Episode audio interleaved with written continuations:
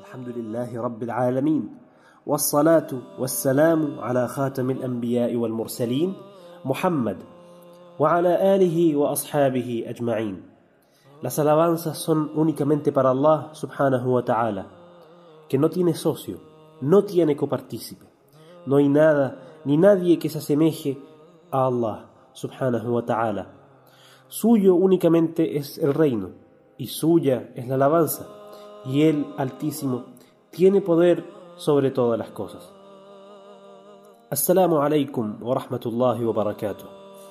Queridos y respetados hermanos y hermanas, agradecemos infinitamente a Allah subhanahu wa ta'ala por darnos nuevamente una oportunidad de sentarnos y escuchar parte de su palabra, de obtener de la luz que puso en su revelación tanto en el Corán como en su mensajero, sallallahu alayhi wa sallam. Y el día de hoy quiero compartir con ustedes parte de Surat Al-Qasas, varios versículos, dos historias en concreto. En primer lugar tenemos la historia de Musa, alayhi salatu wassalam, en lo que respecta su nacimiento, su juventud, y también Allah subhanahu wa ta'ala recordó ya cuando Musa era profeta, era mensajero. Pero vamos a concentrarnos el día de hoy en su nacimiento. ¿Y qué significó esto para tanto para él, para su madre, como para su gran enemigo y el enemigo de Allah subhanahu wa ta'ala, Fir'aun? Dijo Allah subhanahu wa ta'ala: Ta sin mim. Tilka ayatul kitab al-mubin. Estos son los signos del libro claro. نتلو عليك من نبأ موسى وفرعون بالحق لقوم يؤمنون narramos parte de la verdadera historia de Musa y de Fir'aun para gente que cree. إن فرعون علا في الأرض وجعل أهلها شيعا يستضعف طائفة منهم يذبح أبناءهم ويستحيي نساءهم إنه كان من المفسدين Ciertamente Fir'aun, el faraón, fue un. Dividió a sus habitantes en clases y esclavizó a un grupo de ellos, a cuyos hijos varones degolló Pongan atención en esto, queridos y respetados hermanos. La, la humanidad no ha pasado por mucha gente como Faraón. Él degollaba, tal cual, tal como escuchan, a los hijos de la tribu de Israel varones y dejando con vida a las mujeres, a las niñas, es decir, para la servidumbre. Sembró en la tierra la corrupción. Dijo Allah subhanahu wa ta'ala, ونريد أن نمن على الذين استضعفوا في الأرض ونجعلهم أئمة ونجعلهم الوارثين Frente a esta opresión y tiranía de Firaún, dijo Allah subhanahu wa ta'ala, quisimos agraciar a quienes habían sido esclavizados en la tierra y convertirlos en líderes ejemplares y convertirlos en los herederos, وَنُمَكِّنَ لَهُمْ فِي الْأَرْضِ dándoles poder en la tierra. ونري فرعون وهامان وجنودهما منهم ما كانوا يحذرون y quisimos hacer que Firaún, Hamán y sus huestes vieran hecho realidad lo que temían. Pongámonos a pensar, hagamos una pausa acá, queridos y respetados hermanos y hermanas. Si tuviéramos que nosotros, nosotros, eh, buscar una solución a este tema, a la tiranía de Faraón, a un emperador altivo, altanero, orgulloso, soberbio, en otras partes del Corán Allah dijo que Faraón le decía a la gente, Ana rabbukum al-a'la, yo soy su Señor el Altísimo. Y se creía Dios. No solamente no creía en Allah, subhanahu wa ta'ala, sino que también decía él ser Allah, subhanahu wa ta'ala. La astaghfirullah al-azim. Si yo y tú, queridos y respetados hermanos y hermanas, si fuera uno de nosotros quien tiene que buscar una solución, pongamos este audio en pausa y pensemos por un minuto, ¿cuál puede ser la solución a esto? ¿Qué hago? ¿Cómo comienzo para derrotar a Faraón y sacar a este tirano? Para liberar a la gente que fue esclavizada, torturada. ¿Qué haría yo? ¿Cuál sería la solución? ¿Pensamos? ¿Pensamos en alguna solución? Bueno, veamos qué hizo Allah subhanahu wa ta'ala. ¿Cuál es el poder de Allah? ¿Cómo solucionó esto? Y la verdad es que acá no está escrita la solución entera, pero... Eh, o sea, no está escrita la historia entera y cómo cuál fue el desenlace en, esto, en estas ayat que vamos a leer ahora, pero sí está escrita en el Corán, en diferentes lugares donde está la historia de Musa, salatu wassalam, en la misma sura, ayas, versículos más, más adelante, pero leamos cómo fue el comienzo del fin de Faraón. Dijo Allah subhanahu wa ta'ala, وأوحينا إلى أم موسى أن أرضعيه inspiramos a la madre de Musa amamántalo فإذا خفت عليه فألقيه في اليم ولا تخافي ولا تحزني إنا رادوه إليك وجاعلوه من المرسلين Cuando temas por él, déjalo en el río. En otra parte Allah explicó que le ordenó en Surat Taha, que le ordenó dejarlo en un cesto, en, un, en una caja, en un cajón, y tirarlo en el río. فَأَلْقِيهِ فِي الْيَمِّ Tíralo en el río. وَلَا تَخَافِ No temas ni entristezcas. وَلَا تَحْزَنِ إِنَّا رَادُّوهُ إِلَيْكَ Ciertamente te lo, te lo devolveremos. وَجَاعِلُوهُ مِنَ الْمُرْسَلِينَ Y lo haremos un mensajero. Y así fue. La madre de Musa salatu wassalam, lo arrojó en el río, lo puso en una caja, lo arrojó en el río. ¿Y qué creen que pasó? ¿Dónde llegó? ¿Dónde fue a parar Musa salatu wassalam? Eh, voy a hacer un breve resumen de cuál era la situación, por qué lo, tiró en el río.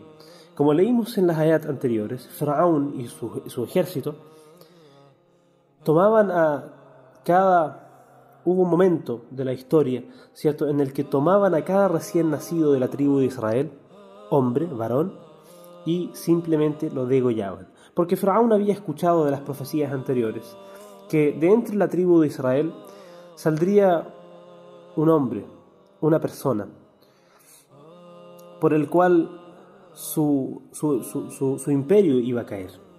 ¿Cierto? Esta persona iba a ser el fracaso o el motivo del fracaso de su imperio, del imperio de Faraón. Y Faraón tenía miedo y por eso mandó a degollar a los hijos varones de la tribu de Israel. Entonces Allah subhanahu wa ta'ala le ordenó a la madre de Musa alayhi salatu wassalam que arrojara a Musa en un cajón en el río. Dijo Allah subhanahu wa ta'ala فالتقطه آل فرعون ليكون لهم عدوا وحزنا إن فرعون وهامان وجنودهما كانوا خاطئين. Lo recogió entonces la gente de Firaún, la familia de Firaún para que sin saberlo se convirtiera en su enemigo y en la causa de su tristeza. إن فرعون وهامان وجنودهما كانوا خاطئين. Firaún, Hamán y sus huestes eran sin duda pecadores. Dijo la mujer de Faraón cuando lo recogieron, Este niño será una alegría para mis ojos y los tuyos. No lo mates, puede que nos beneficie. Adoptémoslo entonces. Ellos no presentían en qué se convertiría, subhanallah. Hago un paréntesis, la mujer de Faraón fue una mujer que más adelante creyó en Allah, subhanahu wa ta'ala, y fue una mujer extremadamente buena y querida por Allah, subhanahu wa ta'ala. Sin embargo, en este momento la mujer de Faraón intercedió por este niño recién llegado al palacio y le pidió a su esposo Faraón que no lo matara. Y así fue. La madre de Moisés sintió un vacío en su corazón y estuvo a punto de revelar la verdad, de no haber sido porque afianzamos su corazón para que fuera una verdadera creyente. Dijo la madre de Musa a su hermana, a la hermana de Musa, sigue sus rastros. Entonces ella lo veía de lejos sin que se dieran cuenta. Dijo Allah subhanahu wa ta'ala, No permitimos que ninguna nodriza pudiera amamantarlo. Entonces dijo la hermana de Musa, ¿acaso quieren que les indique una familia que pueda cuidarlo y criarlo bien? Subhanallah, mis queridos y respetados hermanos y hermanas, miren cómo hizo Allah subhanahu wa ta'ala que cayera el imperio y la fortaleza de Faraón, diciéndole a una madre, amamanta a tu hijo. Ese fue el principio de la acción y de lo que hizo Allah subhanahu wa ta'ala. Así fue. Allah no reclutó soldados, no hizo que temblara la tierra, no hizo que eh, bajaran ángeles del cielo. Allah subhanahu wa ta'ala para hacer que cayera Firaún y que terminara su poderío y su corrupción en la tierra, le dijo a una madre que tenía miedo por su hijo, le dijo, amamanta a tu hijo. Eso fue lo que dijo Allah subhanahu wa ta'ala.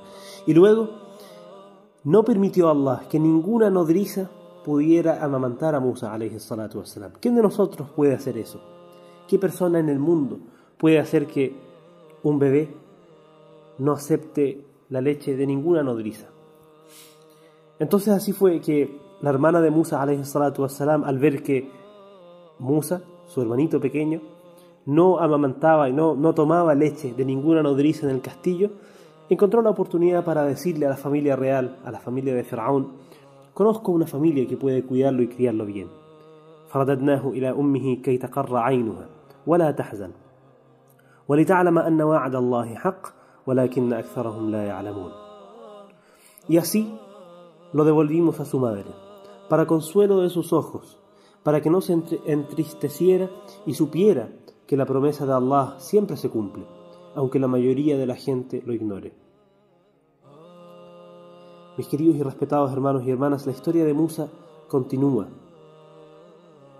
Y la historia de Musa en general, Musa fue, es, es el mensajero de Allah más nombrado en el Corán, ciento treinta y tantas veces en este sagrado Corán, en este sagrado libro, para que nosotros sepamos tomar lecciones de la, de la historia de Musa, alayhi salatu wassalam, lecciones en cuanto, en cuanto al tawakkul, a, a, la confianza en Allah, subhanahu wa ta'ala, lecciones en cuanto a la paciencia y a saber cómo tener paciencia en los momentos de adversidad, lecciones en cuanto a cómo lidiar con la desobediencia de la gente cuando los llamamos hacia Allah subhanahu wa ta'ala y pareciera que no hubiéramos dicho nada, pareciera que no, la orden de Allah no pesa. Y lecciones en, en, muchas otras cosas, en muchos otros ámbitos. Entre ellas, una lección que Allah subhanahu wa ta'ala mencionó al final de esta sura. Cuando nos contó la historia de un hombre, la mencionaremos brevemente, que se llamaba Qarun, un hombre que tenía muchas riquezas. Dijo Allah subhanahu wa ta'ala, Qarun pertenecía al pueblo de Musa, pero abusó de ellos. Le habíamos concedido tantos tesoros que hasta las llaves, hasta sus llaves, resultaban tan pesadas para un grupo de hombres fuertes. Necesitaban un grupo de hombres para tomar sus llaves. Su pueblo le dijo, no te jactes. Allah subhanahu wa ta'ala no ama a los arrogantes. Gánate el paraíso con lo que Allah te concedió. Y no olvides también que puedes disfrutar de lo que Allah te dio en esta vida. Sé generoso como Allah subhanahu wa ta'ala lo fue contigo. Y no corrompas la tierra. Allah no ama a los que corrompen. Dijo Faraón, lo que tengo, lo tengo gracias a mi conocimiento. ¿Acaso no sabía Qarún que Dios, Allah, ya había destruido naciones más poderosas que él y con más riquezas? A los perversos no se les preguntará por sus pecados, dijo Allah subhanahu wa ta'ala. En cierta ocasión se presentó ante su pueblo con todo su lujo, y quienes amaban la vida mundanal exclamaron, ojalá tuviéramos lo mismo que Qarún. Él, sin duda, es una persona con mucha suerte. Pero quienes fueron agraciados con el conocimiento dijeron, ay de ustedes, la recompensa de Allah para quien crea y haga, y haga obras de bien es superior, pero no, lo, no la consiguen sino los que son pacientes. Dijo Allah subhanahu wa ta'ala, فَخَسَفْنَا بِهِ وَبِدَارِهِ الْأَرْضِ Hice que la tierra se tragara a Qarún y a su palacio, y no hubo nadie que pudiera socorrerlo, ni siquiera pudo salvarse a sí mismo.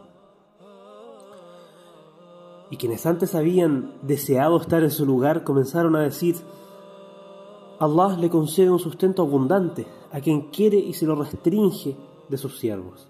De no haber sido porque Dios, Allah, no nos agració, eh, nos agració con su misericordia, nos hubiera tragado la tierra también a nosotros. Es cierto que quienes niegan la verdad nunca prosperan.